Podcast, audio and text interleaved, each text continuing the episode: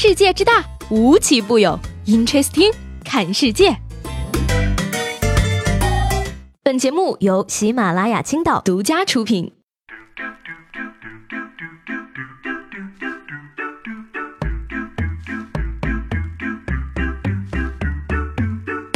Hello，各位好，欢迎收听本期的 Interesting，我是西贝。不知道各位还记不记得那个红极一时的美食节目《舌尖上的中国》？近日呢，《舌尖上的中国》官方手游曝光。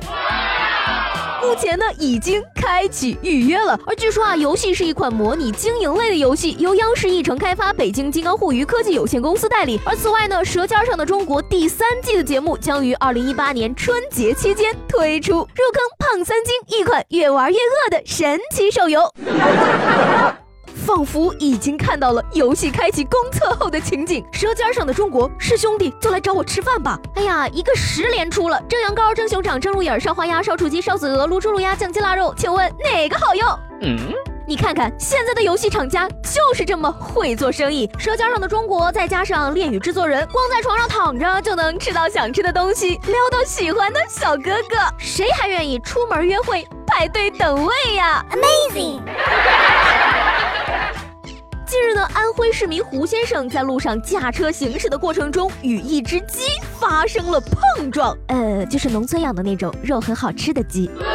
没想到这一撞呢，鸡没什么大事儿，而车子的安全防范气囊却自动弹开，回不去了。据说呢，修理费要两万到三万块钱，胡先生只能报警走保险报销。哎呀，你说你找谁索赔去呢？找鸡的主人吗？好像也不太合适吧。知足吧，这只鸡没有讹你就不错了。人家从地上爬起来，拍拍翅膀，抖抖爪子，给你撂下一句：什么破车？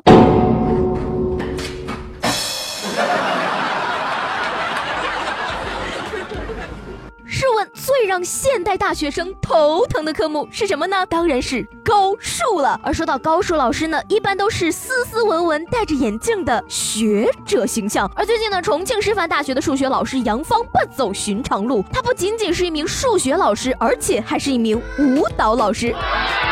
杨鹏老师跳舞七年，在学校啊开设了现代爵士舞选修课，一周呢十四节课是高数，四节课是爵士舞。他表示呢自己经常用数理逻辑来分析舞蹈，学生说呢自己的老师很有气场。我当初学舞蹈就是因为不用学数学，结果舞蹈老师也去教数学了？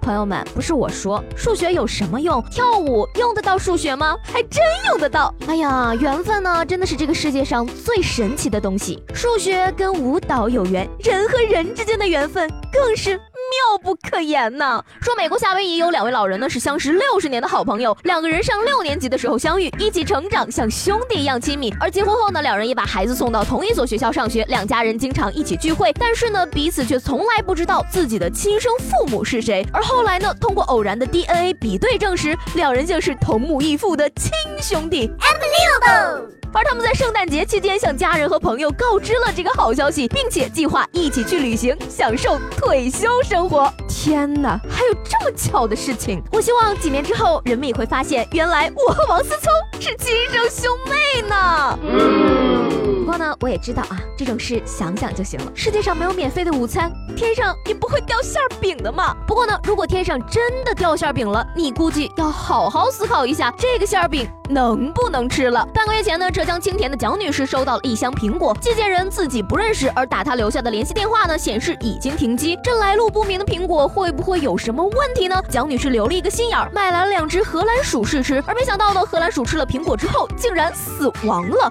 目前呢，警方已经介入调查。不得不说，蒋女士真的是一个机智的人。如果是我收到的，那可能现在我就凉了吧。一首凉凉送给你。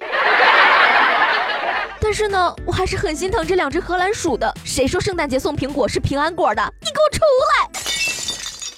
好啦，今天的 Interesting 就到这里啦，我是西贝，下周见。